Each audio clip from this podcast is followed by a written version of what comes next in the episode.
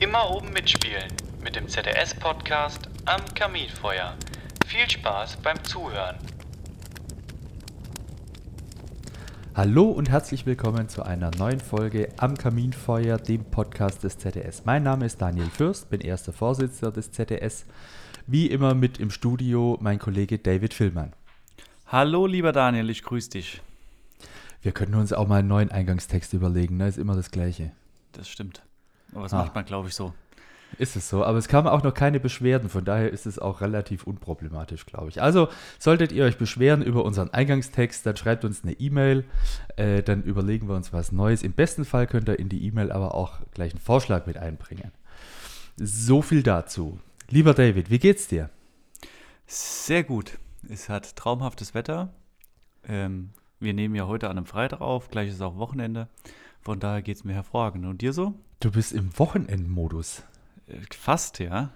Sehr cool. Das ist gut. Äh, ich will jetzt aber nicht über das Wetter reden und äh, danke der Nachfrage. Mir geht's auch sehr gut. Ähm, ich habe eine Frage für dich vorbereitet. Hm. Wie viele äh, bevollmächtigte Schornsteinfeger in deinem privaten Umfeld kennst du? äh, privat in meinem Umfeld. Ähm, Also nee, ich einfach ja- äh, bekannte Freunde, mit denen du auf der Meisterschule warst oder äh, Berufsschule damals oder zwischendurch mal kennengelernt hast. Also ein- einfach so ein, sag mal, eine Größenordnung. so aus dem Bauch raus über 100, Ja. würde ich sagen. Also deutlich auch über 100. Wo Also du regelmäßig Kontakt hast auch. Ach nein, wo ich nicht regelmäßig, aber die ich halt, äh, die ich jetzt mal als Freunde und Bekannte zählen würde. In meinem näheren Umfeld sind ja, also meine Frau ist ja Bevollmächtigte, also in meiner Familie sind ja allein schon mehrere bevollmächtigte Bezirksschornsteinfeger unterwegs. Mit denen ich engeren Kontakt habe, würde ich sagen 15 bis 20. Ja, das ist eine ganze Menge. Ja. Und äh, ihr unterhaltet euch auch über berufliche Dinge. Ab und an. Ja, manche Freundschaften darunter haben sich ja nur über den Beruf gebildet, von daher. Okay. Du fragst dich jetzt bestimmt, was die blöde Fragerei soll, ne? Ja, Ähm, bin doch gerade ein bisschen irritiert. Wie viele von den 15 Kolleginnen und Kollegen kennst du, also Bevollmächtigte, äh, wohl äh, bemerkt, ähm, die sich beschweren, dass sie ihre Feuerstättenschau nicht erledigen können in ihren, im vorgesehenen Turnus? Gute Frage, jetzt muss ich nachdenken. Also ist es überhaupt ein Thema? Also ich sag mal so, dass der Aufwand da ist, ist schon Thema, aber es ist nicht so stark ein Thema, dass man sich jetzt, wenn man sich sieht, ständig darüber unterhält, dass das alles nicht schaffbar ist. Das ist eher das Gegenteil der Fall. Also dass man Das sagt, muss okay, man jetzt nochmal erklären. Also der Aufwand ist, ja natürlich ist es auch, also es ist Arbeit, Also ne? es, ist, es ist Arbeit und ja, man Es muss auch Arbeit. für sein Geld arbeiten, ja, das ist klar und das ist auch manchmal schön und manchmal schlecht. Also wie das halt überall so ist, gibt ja mal schöne Tage, mal schlechte Tage und mal gute Häuser und mal schlechte Häuser, wo es mal interessanter ist, mal weniger interessant, aber grundsätzlich beschweren die sich nicht darüber, dass man jetzt ähm, zu viel Arbeit hat oder zu viele hoheitliche Tätigkeiten oder Okay. zu viel Büroaufwand. Und gibt es welche, die sagen, sie schaffen das nicht, die Hoheitlichen? Nee, also in meinem direkten Umfeld nicht, nee. Weil so geht es mir auch. Also ich habe vorher tatsächlich, ich habe die Frage mir selber auch gestellt, äh, konnte mich ja auch entsprechend anders vorbereiten und habe einfach mal durchgezählt, wie viele Bevollmächtigte ich so kenne und mit denen ich auch regelmäßig Kontakt habe. Und ich bin auf 24 gekommen. Hm. Und noch keiner von denen hat gesagt, dass er die Feuerstättenschau nicht schafft. Also es ist manchmal anstrengend und wenn, keine Ahnung, Jahre dazwischen sind, wo vielleicht eine Besonderheit vorliegt, äh, krankheitsbedingter Ausfall oder irgendwie sowas, dann ist es ein bisschen anstrengender. Aber ich habe tatsächlich noch keinen gehört, äh, der gesagt hat, nee, schafft er nicht. Nee, also- Außer, ja, Ja, jetzt, umso länger ich drüber nachdenke, umso äh, mehr will ich auch antworten. ja, Ähm, schieß also los. es, jetzt, wenn ich jetzt so zurückblicke, es gibt schon mal den Fall, dass jemand sagt, das nervt mich. Das ist aber in der Regel immer gewesen, wenn man einen Kehrbezirk übernommen hat, wo eben vorher weniger Struktur drin war und gesagt hat, okay, ich habe jetzt im, äh, grundsätzlich macht man das ja im Schnitt alle dreieinhalb Jahre, wo man sagt, im ersten Jahr ist wenig, im zweiten Jahr ist dafür umso mehr und im dritten Jahr ist wieder wenig, wo das nicht richtig eingeteilt ist oder äh, wo der Aufwand in jedem Gebäude sehr hoch ist, weil einfach die Datenlage im Kehrbuch ein Tick schlechter ist. Aber ansonsten also den Fall gibt es schon mal.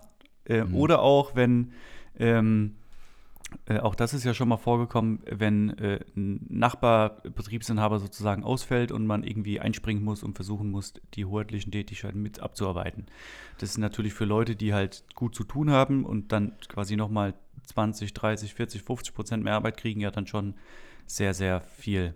Ja, aber das ist ja nicht der Standardfall. Also Nee, das sind ja eher Ausnahmen. nein, nein, ja, nein, nein, hm. kannst du gar nicht. Also kann mal vorkommen, aber das ist dann halt temporär ein bisschen ein Problem, aber im nächsten, übernächsten Jahr kann man das locker auch wieder ausgleichen. Ja. Ich stelle die Frage ganz bewusst, weil ich wurde die Tage schon angesprochen auf die sogenannte Stellvertreterregelung. Der Begriff sagt dir was? Der Begriff auf jeden Fall, aber du, sagen. du Ja. darfst ihn trotzdem nochmal äh, ausführlich erklären für unsere Zuhörerinnen und Zuhörer. Also Stellvertreterregelung ist quasi so der Sammelbegriff, ähm, wo sich eine Diskussion dahinter verbirgt, ob der Angest also in einem bei einem bevollmächtigten Bezirksschornsteinfeger angestellte Schornsteinfegermeister hoheitliche Tätigkeiten, also sprich äh, die Feuerstättenschau durchführen darf. Stellvertreterregelung. Das, er ist quasi, das heißt, der Mitarbeiter, nur um das nochmal für alle klar zu machen, wird dann quasi der Stellvertreter für den Betriebsinhaber im Unternehmen, richtig? Ja, genau. So, so ist es quasi vorgesehen. Und die Idee ist äh, nichts Neues. Es kommt noch von ganz, ganz alten Zeiten, so aus dem Monopolbereich. Da gab es quasi äh, auch schon so eine Art Stellvertreterregelung. Haben meistens äh, Innungsfunktionäre, Obermeister, Landesinnungsmeister äh, gemacht. Die haben dann quasi ihren Mitarbeiter quasi zum Stellvertreter ernannt äh, für ihren Bezirk. Und dieser Stellvertreter äh, durfte dann eben halt auch die Tätigkeiten durchführen äh, und machen. Wohl bemerkt unter der Obhut des Bevollmächtigten, also damals Bezirksschornsteinfegermeister, heute äh, nennt man die ja bevollmächtigte Bezirksschornsteinfeger. Ähm, und haben da, da gab es dann auch so eine Regelung, die haben dann auch ein bisschen mehr Geld verdient, also äh, deutlich übertariflich äh, verdient, weil sie ja natürlich auch mehr Verantwortung hatten und so weiter. So viel dazu. Und jetzt kommt diese Diskussion wieder auf, diese Stellvertreterregelung, weil es anscheinend, ich weiß es nicht, weil wie gesagt, in meinem Umfeld äh, gibt es da niemand, aber anscheinend ist es wohl äh, flächendeckend ein Problem, dass bevollmächtigte Bezirksschornsteinfeger ihre Feuerstättenschau nicht ableisten können. Spannend. Und ich kann das nicht beurteilen, weil wie gesagt, diejenigen, die ich kenne und die ich auch also gefragt habe, so wie dich eben, äh, da ist es eben kein Problem. Jetzt dachte ich, vielleicht bist du ein Tick schlauer oder kennst andere Leute und sagst, Riesenproblem, müssen wir was machen. Ja, ich glaube, auf unserer Liste sind die Hälfte wahrscheinlich dieselben Leute. Ähm, nichtsdestotrotz, ähm, Gut möglich. ja, Kann ja aber sein, die erzählen dir was anderes als mir. äh, möglich, möglich, das auf jeden Fall. Ähm, kann natürlich auch sein. Ähm, ja, also ich sag mal, jetzt mal, wir haben ja schon mehrmals über dieses Thema gesprochen, äh, zumindest im ZDS und auch mit Behörden und so weiter und so fort. Den Wunsch von manchen zu sagen, ich, den grundsätzlichen Wunsch als Betriebsinhaber zu sagen, ich kann jede meiner Tätigkeiten an meinen Mitarbeiter oder an meine Beschäftigten abgeben, den kann ich nachvollziehen. Als weil man halt sagt- Betriebsinhaber ist es so, aber als, als Bevollmächtigter Genau, da muss man jetzt schwierig. zwei Paar Schuhe, nämlich da wollte ich drauf hinaus, zwei Paar Schuhe halt machen. Ähm, weil ich sag mal, in jedem anderen Unternehmen kann natürlich der Vorgesetzte hingehen oder der Betriebsinhaber und kann sagen, okay, Beschäftigter 1, du machst jetzt das und Beschäftigter 2 machst das und ich lege mich sozusagen auf die Couch und schlafe oder mache irgendwas anderes. Also will, ohne das jetzt abwertend klingt, so, also ich bin ja auch selbst in, bei uns im Haus ähm, auch in einer Arbeitgeberrolle sozusagen und kann da ja auch sagen, okay, die Tätigkeiten, die ich jetzt mache, kann ich ein Stück weit äh, delegieren oder ganz abgeben. Also die Möglichkeit würde ja durchaus bestehen. Deswegen kann ich den Wunsch durchaus nachvollziehen. Ich habe mich aber nie auf eine Stelle beworben, für die ich persönlich berufen wurde. Das wäre ja quasi wie, als wenn man jetzt als, weiß ich nicht, Finanzminister der Bundesrepublik Deutschland hingehen würde und würde sagen, okay, ich bin jetzt berufen oder ja, gewählt worden als äh, Finanzminister und gebe meine Tätigkeiten jetzt an jemand anderen ab, weil ich das für richtig halte. Das ist ja auch nicht das Ziel, sage ich jetzt mal. Von daher muss, muss man da meines Erachtens nach schon eine Unterscheidung machen, ob man jetzt persönlich berufen ist, dann muss man auch die Tätigkeiten selber durchführen. Ja, gut, der wenn nicht- Finanzminister delegiert Tätigkeiten auch. Er muss am Ende des Tages einen Kopf für hinhalten. Ja, aber der, Aber jetzt Genau, nehmen wir mal einen, ver einen vereidigten Sachverständigen beispielsweise. Da ist ne, diese Person äh, sachverständig ähm, und kann ja Tätigkeiten meines Wissens nach auch nicht äh, delegieren. Sondern da Nee, muss ja quasi der berufene Sachverständige persönlich vor Ort äh, Tätigkeiten durchführen und eine Begutachtung Genau. vornehmen. Da kommt ja im meisten Fall dann irgendein Richter und sagt, du musst das jetzt machen und dann macht er das. Naja, und im Prinzip ist es bei uns im Handwerk ja noch krasser. Also gehen wir ein paar Jahre zurück, als wir alle überlegt haben, wie können wir denn das Handwerksgesetz so ändern, dass wir möglichst keine Nachteile haben, äh, trotzdem aber halt kein Monopolberuf mehr sind. Und da sind wir dann drauf gekommen, okay, wir machen weiterhin äh, also einen hoheitlichen Bereich und einen äh, freien Be Bereich. Ähm, und in diesen hoheitlichen Bereich fällt eben die Einteilung von Kehrbezirken, also wo von der Behörde eingeteilt werden. Und für jeden Kehrbezirk wird ein Bevollmächtigter bestellt. Mhm. Äh, und diese Person muss höchstpersönlich zweimal im Bestellungszeitraum äh, eine Feuerstättenschau machen. Also es hieß irgendwann mal Feuerstättenkontrolle und also da gab es verschiedene Begriffe. So. Und dann war damals schon die Überlegung, äh, also warum muss das persönlich geschehen? Und so der Hauptgrund, äh, der mir auch noch so im Gedächtnis ist, ist, dass man gesagt hat, okay, es kann natürlich nicht sein, ähm, dass irgendwelche große Firmen, Konzerne, Stadtwerke, ähm, RWE, Aktiengesellschaften äh, Bevollmächtigte anstellen und auf ihre Rechnung arbeiten lassen. So, Mhm. ne? Also das war so die größte Gefahr, dass sich halt irgendwelche großen Firmen, Konzerne diese Bezirke unter den Nagel reißen Mhm. äh, und, und andere Leute dann quasi so in dieser, unter deren Schirmherrschaft äh, Tätigkeiten ausführen lassen. Und es war zum Beispiel so, wo man gesagt hat, zwei Dinge. Also A, die Bezirke, die zu vergeben sind, müssen an äh, Einzelunternehmer gehen. Also äh, das wurde bei der letzten Novellierung vom Schornsteinfeger Handwerksgesetz auch explizit nochmal genannt. Also sie müssen Und- selbstständig sein, ne? Die müssen Dürfen selbstständig sein. Ja, ja, aber Entscheidungsgewalt, ja. Ja, ja, aber so ein, so ein Bezirk darf jetzt nicht an eine, an eine Gesellschaft gehen, also an eine GmbH beispielsweise, sondern es ist an diese Person gebunden und Mhm. diese Person ist verpflichtet, gewisse hoheitliche Tätigkeiten höchstpersönlich durchzuführen. Das steht so explizit auch im Schornsteinfeger Handwerksgesetz drin. Ja. Einfach, äh, und das sind so die zwei Eckpfeiler mit der Tatsache, dass man überhaupt Bezirke einrichtet, äh, auf dem quasi unser gesamtes System beruht. Und jetzt Mhm. kann man natürlich hergehen und sagen, äh, das machen wir jetzt zunichte, führen eine Stellvertreterregelung ein und schaffen uns quasi, also äh, das hat ja vielleicht auch juristische Konsequenzen, ne? wenn da einer dagegen klagt und sagt, Mensch, ähm, warum darf der eine Schornsteinfeger jetzt eine Feuer, also Schornsteinfegermeister jetzt eine Feuerstättenschau machen und der andere nicht? Dann ist es schon eine spannende Frage. Ja, durchaus berechtigt. Und ich glaube, die Zuhörerinnen und Zuhörer merken jetzt auch, dass wir so ein bisschen gegen die Stellvertreterregelung sind, nämlich, Ja, aber aus, definitiv. Äh, nämlich genau aus dem Grund halt, weil man halt sagen kann, okay, wo ist denn der Unterschied zwischen dem Angestellten, also jetzt mal rechtlich gesehen, zwischen dem Angestellten bei dem Bezirksschornsteinfeger und jedem anderen, weil er könnte ja, selber Beschäftigte ist heute vielleicht der Stellvertreter von seinem Betriebsinhaber, führt die Feuerstättenschauen aus. Einen Tag später macht er sich selbstständig, also kündigt bei seinem Chef, machen vielleicht einen Aufführungsvertrag, das würde dann gehen theoretisch, ist einen Tag später selbstständig und darf sie dann nicht mehr durchführen. Das ist ja. Also, die Frage das- würde ich mir auch stellen, wenn ich äh, tatsächlich äh, freier Schornsteinfeger wäre. Ja, Das Einzige, was den Schornsteinfegermeister von einem anderen, Schornst also von einem bevollmächtigten äh, Bezirksschornsteinfeger unterscheidet, ist die Bestellung durch eine Behörde. Also Genau. äh, mit einem vorausgegangenen Bewerbungsverfahren und Auswahlverfahren und so. Das ist der einzige Unterschied, weil handwerklich, also von der Qualifikation, haben beide einen Meisterbrief. Ja. Da.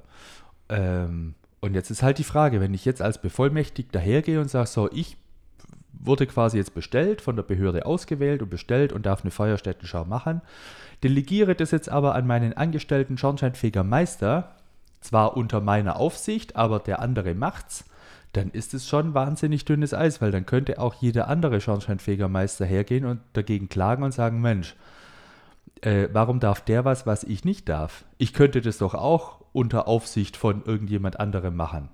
Stimmt. Da stellt Also sogar nicht nur.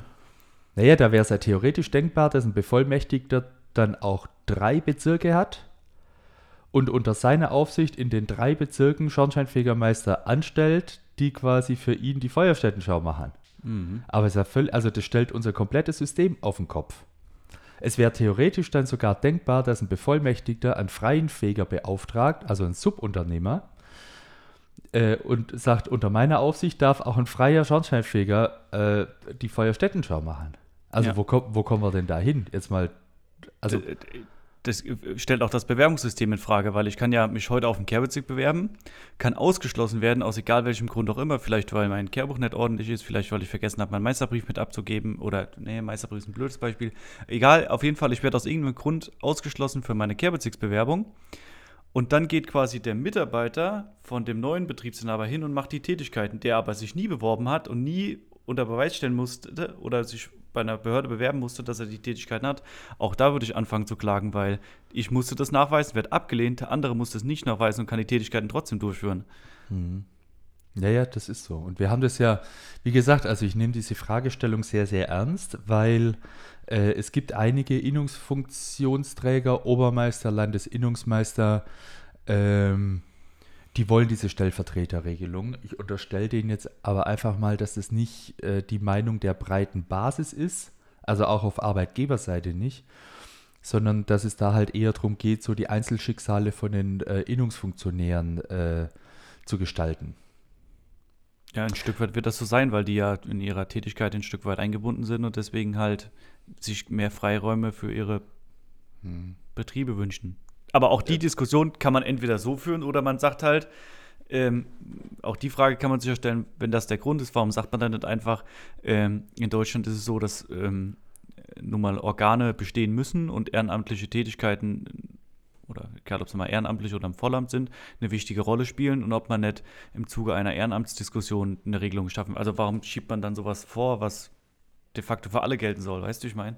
Ja, man könnte quasi für diese Einzelfälle, wo ein Innungsfunktionär quasi äh, Bevollmächtigter ist, eine, durch eine Behörde eine zweite Bestellung machen. Also dass eine zweite Person eben auch ein gewisses Auswahlverfahren, wobei muss man arbeitsrechtlich dann bewerten, ne? weil dann sagt die Behörde ja quasi, wen der Bevollmächtigte einstellen soll. Also, aber es Ja. wären zumindest, also es gibt da Gedankenspiele, die man, die man durchaus machen kann, aber so dieses plumpe, wir ändern unser schornsteinfähiger Handwerksgesetz, damit wir eine Stellvertreterregelung einführen können, das ist mir persönlich äh, zu flach und deutlich zu einfach gedacht. Also wir haben das ja auch prüfen lassen äh, im Dialog mit dem Bundeswirtschaftsministerium, die ja das äh, Gesetz ja auch äh, geschrieben haben und für uns zuständig sind. Und das Ministerium sagt eindeutig, also ja, kann man machen, das gefährdet aber quasi das komplette System. Wenn da einer dagegen klagt, ist die Wahrscheinlichkeit sehr, sehr hoch, dass Gerichte äh, dieser Klage äh, Recht geben. Und da muss man sich überlegen, für was braucht man überhaupt noch Kehrbezirke. Also wenn Schornsteinfegermeister grundsätzlich in der Lage sind und befähigt sind, hoheitliche Tätigkeiten, die Feuerstättenschau durchzuführen, ist die Frage, für was brauche ich noch Kehrbezirke? Das stimmt. So, das heißt, da kann man über alles diskutieren und über alles reden, aber äh, bei dieser Thematik muss man dann halt im Prinzip, wenn man die Stellvertreterregelung, wie sie jetzt von manchen Innungsfunktionären gefordert wird, äh, eins zu eins so umsetzt, muss man quasi direkt die Frage stellen, wie sieht ein schornsteinfähiger Handwerk ohne Kehrbezirke aus? Die Frage kann man ja durchaus diskutieren. Die gehört auch für mich dazu, weil das ist ja die, Log also die logische Schlussfolgerung. Und das Ja. wird passieren, definitiv. Ja. Es gibt immer jemanden bei so vielen Leuten, der sich dagegen sträubt und klagen wird und genau Na, dann die Frage ist, ob wir das wollen. Recht kriegt. Die Frage ist, ob wir das wollen. Ja, ich das- ich sehe sehe unser Handwerk momentan noch nicht in der, in der Lage, wo wir sagen, wir verzichten auf Kehrbezirke. Nee, das nicht. Also heute stand heute auch noch nicht, nee. Vielleicht mal in 10, 15 Jahren, aber heute noch ja, nicht. das mag man dann sehen, aber das muss man ja auch nicht aktiv forcieren. Also von daher finde ich die ganze Diskussion hochgradig gefährlich, tatsächlich. Ähm, ja, und man muss sich halt auch die Frage stellen, für wen betreibt man da eigentlich Interessenspolitik? Also wir machen das für unsere Mitglieder, logisch. Äh, deshalb Mhm. haben wir auch die Einstellung als ZDS, dass wir an der Kehrbezirksstruktur weiterhin festhalten wollen. Ähm, mit allen Vor- und Nachteilen. Also das wird von uns ja auch manchmal hinterfragt, ob das noch so richtig ist äh, mit dieser Bezirksstruktur und, und Einteilung und so weiter. Äh, die Frage kann und müssen wir uns als Verband auch stellen, aber ich bin immer wieder zu dem Ergebnis gekommen, in der jetzigen Situation gibt es auch nichts Besseres. Das heißt, wir müssen auch mit allen Konsequenzen an dieser Struktur erstmal festhalten. Aber wenn jetzt Innungsfunktionäre wieder loslaufen äh, mit der Forderung, wir brauchen eine Stellvertreterregelung, für, damit Bevollmächtigte die hoheitlichen Tätigkeiten ableisten können. Also das heißt ja im Prinzip schon, da ist ein Fehler im System, weil der Bevollmächtigte gar nicht mehr in der Lage ist, seine, seiner Aufgabe nachzukommen. Ja. Dann würde ich als Gesetzgeber sagen, oho, äh, wenn es da ein Problem gibt, also wir machen ein Gesetz, das in der Praxis quasi überhaupt gar nicht umsetzbar ist, dann müssen wir das Gesetz ändern. Ja. Ja, und das ist halt, also, weiß ich nicht, ich finde das hochgradig gefährlich. Ja, allein mit der, also ja, allein mit der Forderung schon rumzulaufen ähm, und äh, sozusagen damit Interessensvertretung zu machen, ist ja quasi schon der erste Weg dazu, dass man anstrebt, ein Gesetz äh, ändern zu wollen oder Na, zumindest ein System Die verändern zu wollen. Die Frage ist auch, welche Interessen da äh, tatsächlich vertreten werden. Ja, genau. Also wahrscheinlich für alle deutlich mehr Nachteile als Vorteile. Ja, also die Interessen, die von den äh, Kolleginnen und Kollegen, die ich kenne, also auch Arbeitgeber, äh, die werden da nicht vertreten. Weil die haben gar kein Problem, ihre Feuerstättenschau zweimal im Bestellungszeitraum auch äh, durchzuführen. Es ist anstrengend, keine Frage. Es ist manchmal auch ein bisschen ätzend, auch keine Frage.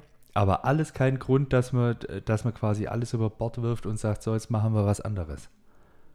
Naja, die die ich kenne, haben sich auch bewusst dazu entschieden. Die wussten ja auch, worauf sie sich einlassen. Ich bewerbe mich auf den Kehrbezirk. Das heißt, ich habe einen gewissen Aufgabenpool, den ich nun mal selber betreuen muss. Das lernt man in der äh, Ausbildung, verfeinert das Wissen in der ähm, Meisterschule und dann sollte man eigentlich schon wissen, worauf man sich dann einlässt, wenn man sich auf den Kehrbezirk bewirbt. Mhm. Und dann ist einem das von vor in dem Moment, wo ich die Bewerbung abgebe, muss mir bewusst sein, dass ich die Vorstädtenschau selber machen muss. Mhm. Das zum einen und zum anderen, jetzt muss man mal so ein bisschen äh, auch links und rechts gucken. Wir haben momentan eine Situation, wo quasi die Bundesländer äh, beklagen, sie kriegen die Bezirke nicht äh, besetzt. Also weil es einfach zu wenig äh, Bewerber gibt und zu mhm. wenig Schornsteinfegermeister. Ähm, was im Umkehrschluss bedeutet, äh, wenn die Landesbehörden quasi die Bezirke nicht besetzt kriegen, machen die Meldung an das Bundeswirtschaftsministerium und sagen, äh, liebes Bundeswirtschaftsministerium, das Gesetz, das ihr uns quasi auf, auferlegt habt, das können wir in der Praxis nicht umsetzen. Problem. So, mhm. dann ist es ja quasi aus Sicht vom Gesetzgeber, Bundeswirtschaftsministerium, schon das zweite Problem. Also einmal, die Länder melden, sie kriegen die Bezirke nicht besetzt. Zweites mhm. Mal, Innungsfunktionäre melden, sie kriegen die Feuerstättenschau nicht äh, geregelt. Weil ist zu viel. Logische Schlussfolgerung, ich muss die, wenn es nicht genügend Schornsteinfeger gibt, die die Tätigkeiten ausführen, ich muss die Tätigkeiten so reduzieren, dass sie wieder ableistbar sind. Oder das System ändern. Oder, ja, oder das System ändern. So, und wenn wir jetzt, also ein ganz aktuelles Thema, es wird ja in den Medien und Nachrichten viel darüber berichtet, äh, wir haben am 26. September Bundestagswahl.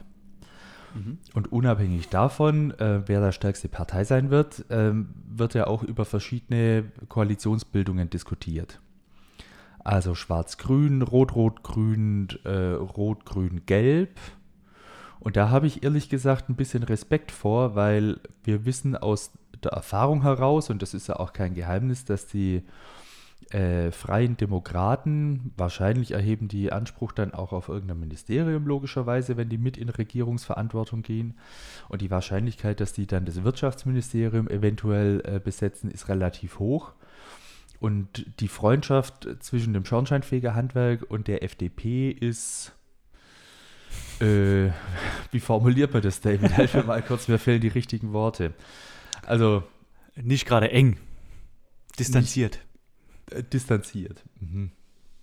Und die Wahrscheinlichkeit, dass ein FDP-geführtes Wirtschaftsministerium dann einfach unser Handwerk noch weiter liberalisieren möchte, äh, die ist ja durchaus nicht von der Hand zu weisen. Naja, und mehr liberalisieren als Liberale das tun würden, geht dann auch nicht mehr. Mhm. Die sind ja grundsätzlich für einen freien Wettbewerb mhm. und eine freie Marktwirtschaft. Mhm, das ist so. Das heißt, äh, meines Erachtens nach müssen wir uns äh, mit unserem Sozialpartner ins Benehmen setzen und erstmal überlegen, wie wir jetzt äh, unser Handwerk so aufstellen, dass wir quasi genügend Fachkräfte haben, genügend schornsteinfähiger Meister, um die Bezirke besetzen zu können, weil dann ist die erste Diskussion quasi hoffentlich äh, irgendwann mal vorüber. Na, dann kann man gegenüber dem Bundeswirtschaftsministerium immer sagen, das ist eine Momentaufnahme, wir sind aber dran, es wird sich auch wieder äh, bessern, die Situation. Und ich glaube, wir müssen es tunlichst vermeiden, über Stellvertreterregelungen oder äh, irgendwelche Missstände in unserem Handwerk äh, zu berichten und da auch in der Öffentlichkeit, also wirklich mit, mit einer Problemstellung an, an Behörden ranzutreten und zu sagen, äh, die Bevollmächtigten können, können ihre Aufgaben nicht erledigen. Mhm. Ja, unbedingt, weil ansonsten wird das, du hast ja das Szenario eben schön aufgemacht. Also, sobald das Bundeswirtschaftsministerium mehrere Problemstellungen auf den Tisch bekommt, werden die handeln müssen. Und erst recht, wenn sie ein neu geführtes Dem Wirtschaftsministerium haben, egal wie das anders bleibt gar nichts- aussieht. Dem bleibt gar nichts anderes übrig. Also ich will Ja. jetzt auch nicht auf die FDP schimpfen. Also auch andere, das Ministerium muss so oder so handeln. Also wenn, wenn, die, wenn der Gesetzgeber ein Gesetz erlässt, das in der Praxis nicht umsetzbar ist, dann ist der Gesetzgeber verpflichtet, das Gesetz entsprechend zu ändern. Ja. Und dann ist die Frage, ob man halt nur in Nuancen ändert oder ob man sagt, naja, wenn wir jetzt so ein Gesetz anpacken, dann machen wir das gleich so, dass es für die nächsten 20 Jahre auch wieder äh, Hand und Fuß hat, ist relativ hoch. Naja, und die letzte, ich sag mal, große Reform im Schornsteinfegerhandwerk, die ist ja auch aus Sicht äh, der Politik schon ein paar Leg Legislaturperioden zurück. Also ähm, die Kennung war mal das letzte Mal. Man kann jetzt sagen, okay, wir haben jetzt vor äh, kurzem das Schornsteinfegerhandwerksgesetz geändert, aber das waren ja im Prinzip nur Mini-Novellen, äh, um irgendwelche Dinge zu regeln, die es halt ähm, zu regeln gab, aufgrund von verschiedenen anderen Konstellationen. Aber ich sag mal, die letzte große Novelle, die hat ja im Prinzip 2005 begonnen und das ist ja, Stand heute 16 Jahre her. Das ist ja schon ein also da hat die Ja. Bundeskanzlerin gerade angefangen, ne? Ja, ja, das ist so. Ja, wie gesagt, mein Aufruf an alle äh, Innungsfunktionsträger, die das jetzt hören und vielleicht äh, liebäugeln mit dieser Stellvertreterregelung, tut uns allen einen Gefallen und äh, vergesst es einfach ganz schnell wieder. Wir können uns gerne unterhalten über, über alles Mögliche, wie wir unser Handwerk gestalten wollen, aber nicht mit so plumpen, einfallslosen äh, Schnellschüssen, sage ich jetzt mal. Und an alle Angestellten, Schornsteinfegerinnen und Schornsteinfeger, äh, tut uns allen einen Gefallen, wenn euer Chef auf euch zukommt und sagt, äh, mach mal eben die Feuerstättenschau da mit, äh, lasst es bitte. Also es ist im, in unserem Handwerksgesetz eindeutig geregelt, wer die Feuerstättenschau ähm, durchzuführen hat. Und es gibt da auch einen Grund, warum das so ist. Ähm, und klar, ja, wo kein Kläger, da kein Richter, aber Kleinvieh macht auch Mist an der Stelle und äh, in der Summe ähm, fällt es dann vielleicht doch mal auf. Und fällt uns vor allem irgendwann mal auf die Füße und das wäre wahnsinnig schade. Mhm. Habe ich dir jetzt dein Schlusswort weggenommen? Nee, ich habe noch, auch noch mal eine kleine Frage vorbereitet aufgrund deiner Statements. Äh, Wir haben Oh. nämlich noch zwei Minuten und vielleicht machen wir so, eine, so einen kleinen Teaser auf eine der nächsten Folgen, äh, wenn wir vielleicht auch ein paar mehr Informationen haben. Du hast nämlich eben gesagt, äh, das eine Problem, was das Bundeswirtschaftsministerium dann kriegen würde, ist quasi die äh, Anfrage nach einer Stellvertreterregelung, weil Bevollmächtigte ihre Feuerstättenschau nicht mehr durchführen können. Und das zweite Problem ist, dass ähm, Länderministerien sozusagen melden, dass Kehrbezirke nicht besetzt werden können. Jetzt weiß ich und wahrscheinlich auch der eine oder andere Zuhörer, dass ja zum 1.1. Ähm, des kommenden Jahres relativ viele Kehrbezirke ausgeschrieben wurden. Ähm, und ich würde dich jetzt einfach mal so ein, äh, oder die Frage stellen, glaubst du, wir kriegen alle Kehrbezirke besetzt? Weißt du, ob Nein. wir alle Kehrbezirke besetzt kriegen? Nein. Und ähm, was schätzt du denn, wie viele Kehrbezirke nicht besetzt werden? Oder wie Das- groß das Problem ist? Das, äh, also ich habe jetzt keine, keine validen Zahlen, ähm, so aus dem Bauch. Also zu deiner ersten Frage. Ich glaube, ähm, es werden nicht alle Bezirke besetzt werden können, weil es einfach zu wenig Bewerber für gibt.